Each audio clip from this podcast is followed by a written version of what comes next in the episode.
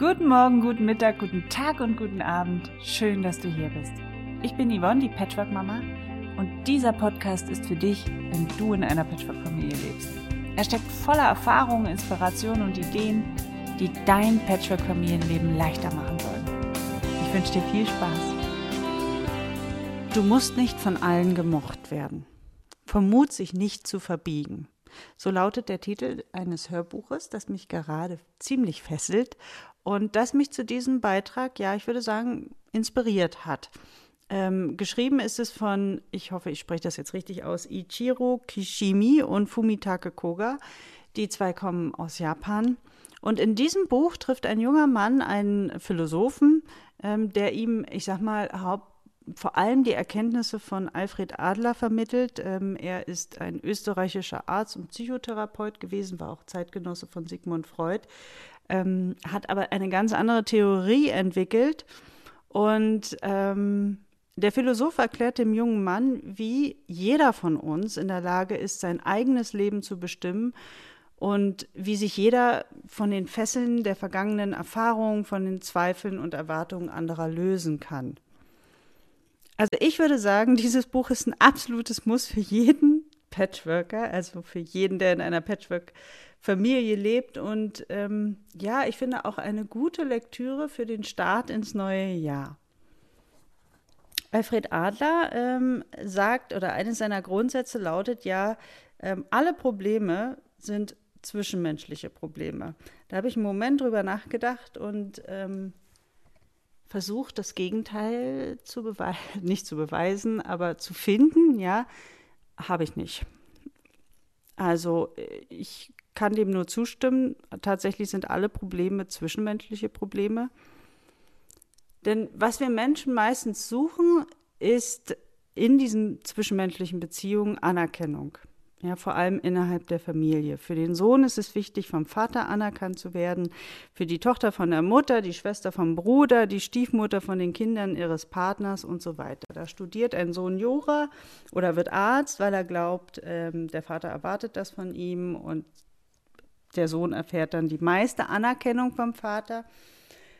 Oder jetzt im äh, Sinne auf die Patchwork-Familie bezogen, eine Stiefmutter, die stets verständnisvoll und überangepasst ist, nur um bloß nicht abgelehnt zu werden. Und das alles sind Handlungen, die nur aus einer einzigen Motivation heraus entstehen, aus der, ich sag mal nicht Suche, sondern Sucht nach Anerkennung, ja. Und da kommt auch schon ein zweiter Grundsatz von Alfred Adler ins Spiel, der sagt, es gibt keine Notwendigkeit, von anderen anerkannt zu werden. Und wenn man sich das jetzt überlegt, es gibt keine Notwendigkeit, von anderen anerkannt zu werden, dann ja, widerspricht man dem und sagt das, aber das ist es doch, was wir wollen. Aber Adler sagt, genau genommen darf man noch nicht einmal nach Anerkennung suchen. Ja? Wenn man von den anderen anerkannt wird, kann man sich darüber ja glücklich schätzen. Aber es wäre absolut falsch zu behaupten, dass Anerkennung notwendig ist. Jetzt können wir uns mal fragen, warum möchten wir überhaupt von den anderen anerkannt werden? Weil wir glauben, dass dadurch ja unser Wert steigt, unser Selbstwert und so, möglicherweise schaffen wir es dadurch auch, unsere Minderwertigkeitsgefühle, die ja jeder in irgendeiner Form von sich hat, zu überwinden. Es ist also eine Frage des Wertes. Weil ich nicht genug Anerkennung von meinen Eltern erhalte, fühle ich mich minderwertig. Aber die Frage ist, ist das wirklich so? Ich gebe mal ein Beispiel aus meiner Praxis. Da kommt eine junge Frau zu mir, ähm, die seit einem Jahr in einer Patchwork-Familie lebt und ähm, erzählt mir, dass sie von ihren Stiefkindern abgelehnt wird. Und ja, das macht sie wütend, das macht sie traurig das äh, quält sie im Alltag. Und sie versteht auch die Gründe dafür nicht, denn ähm, sie sagt, ich kümmere mich seit einem Jahr um die Kinder, ich übernehme Aufgaben im Haushalt, ähm, die sonst mein Partner alleine mit den Kindern bewerkstelligen musste. Ich bin liebevoll, ich bin verständnisvoll. Ähm, und aus ihrer Sicht registriert aber kaum jemand, dass sie so gut wie die Einzige ist, die ständig putzt, kocht oder einkaufen geht. Und selbst wenn es die anderen registrieren oder bemerken, niemand spricht seine Anerkennung aus oder bedankt sich bei ihr dafür. Das ist nur ein Fall, ähm, der mir oft begegnet in meiner Beratung. Und jetzt können wir überlegen, wären wir an ihrer Stelle, wie lange würden wir noch so weitermachen? Also wann wird sie ihre Motivation verlieren, weil ihre Belohnung ausbleibt? Was denkst du? Es wird nicht lange dauern, bis sie sich zumindest darüber beschwert, und das tut sie ja schon, dass niemand ein Wort der Anerkennung oder des Dankes zu ihr sagt. Denn das ist ja die Belohnung, die sie sich dadurch auch hofft, dass sie sich eben so liebevoll um sie kümmert, um die Kinder, dass sie so viel putzt, dass sie so viele Aufgaben übernimmt.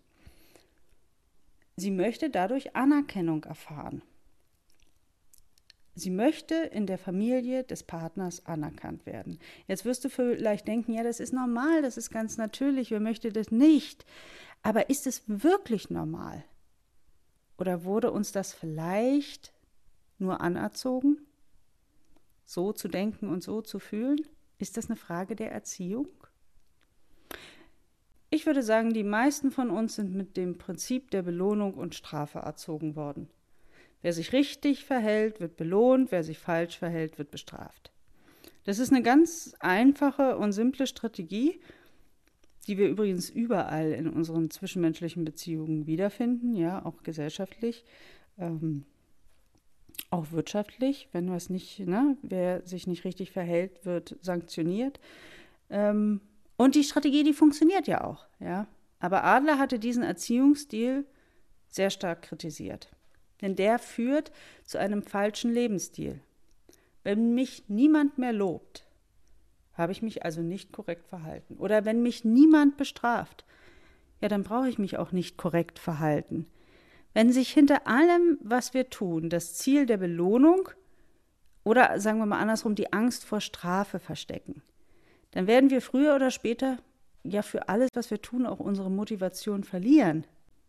Wie lange werden wir uns noch allein um den Haushalt kümmern? Wie lange werden wir noch allein regelmäßig putzen, aufräumen, kochen, keine Ahnung was, wenn wir wissen, dass es niemals eine Belohnung bzw. eine Strafe dafür geben wird? Also wir werden zumindest irgendwann sehr empört sein und oder beschließen aufzuhören.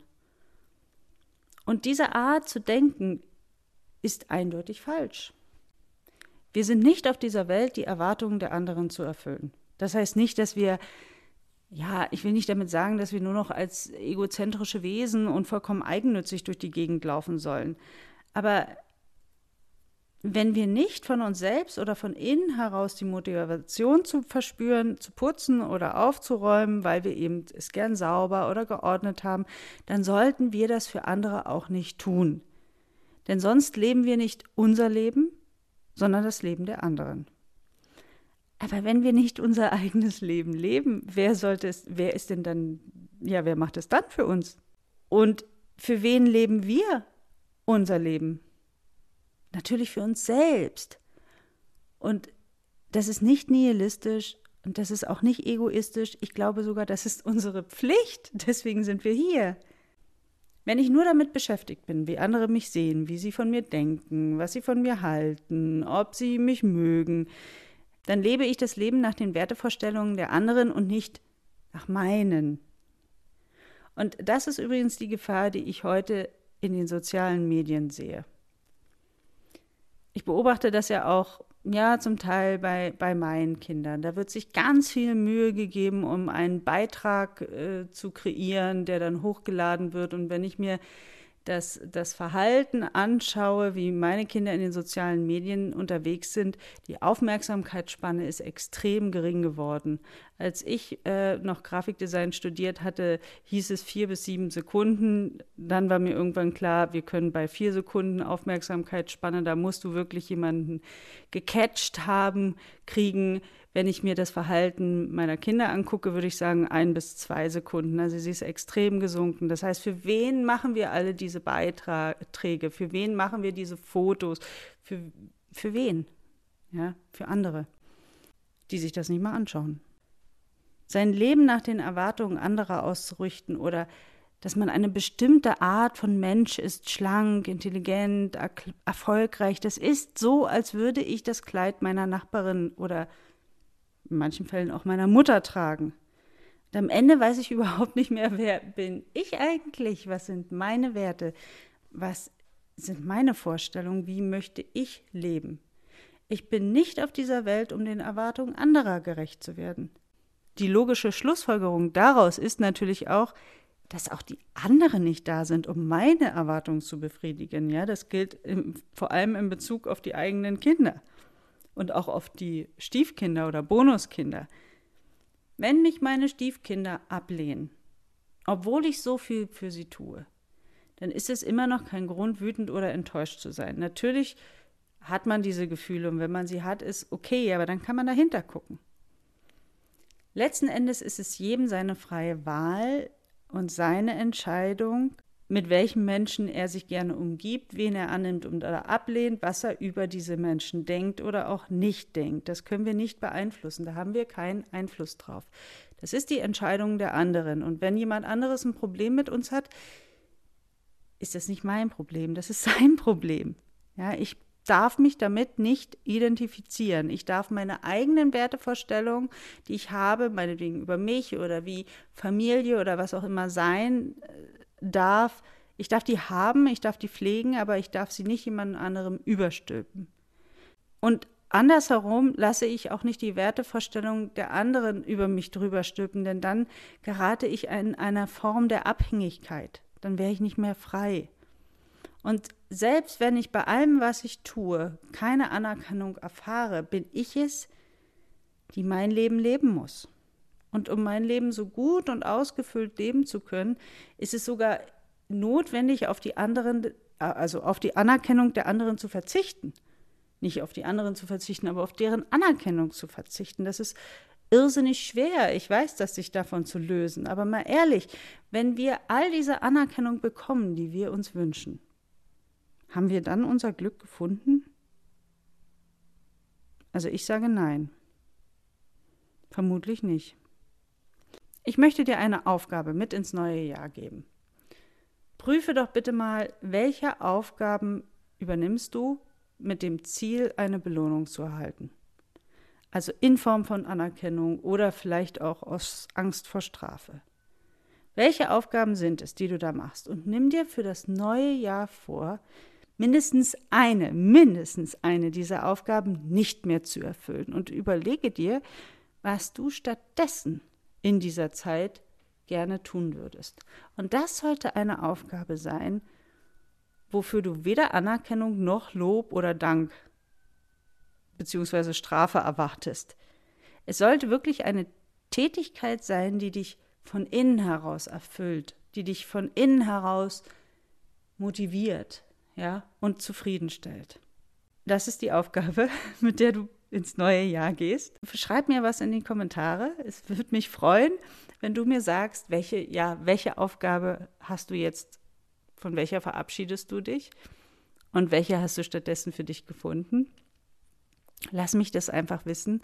Und ja, wie erkennt man, welche Aufgaben zu einem gehören und welche die der anderen sind, das erzähle ich dir in der nächsten Woche. Aber jetzt erstmal wünsche ich dir, dass du gut und gesund ins neue Jahr kommst. Bis bald. Mach's gut. Wenn dir der Podcast gefallen hat, dann freue ich mich auch, wenn du dir ein bisschen Zeit nimmst und bei iTunes bestenfalls eine 5-Sterne-Bewertung hinterlässt und mir vielleicht auch etwas schreibst, eine Rezension ähm, schreib mir deine Kommentare oder eine persönliche E-Mail an yvonne at patchworkmama.de. Ich freue mich auf dein Feedback und bis hoffentlich bald. Tschüss!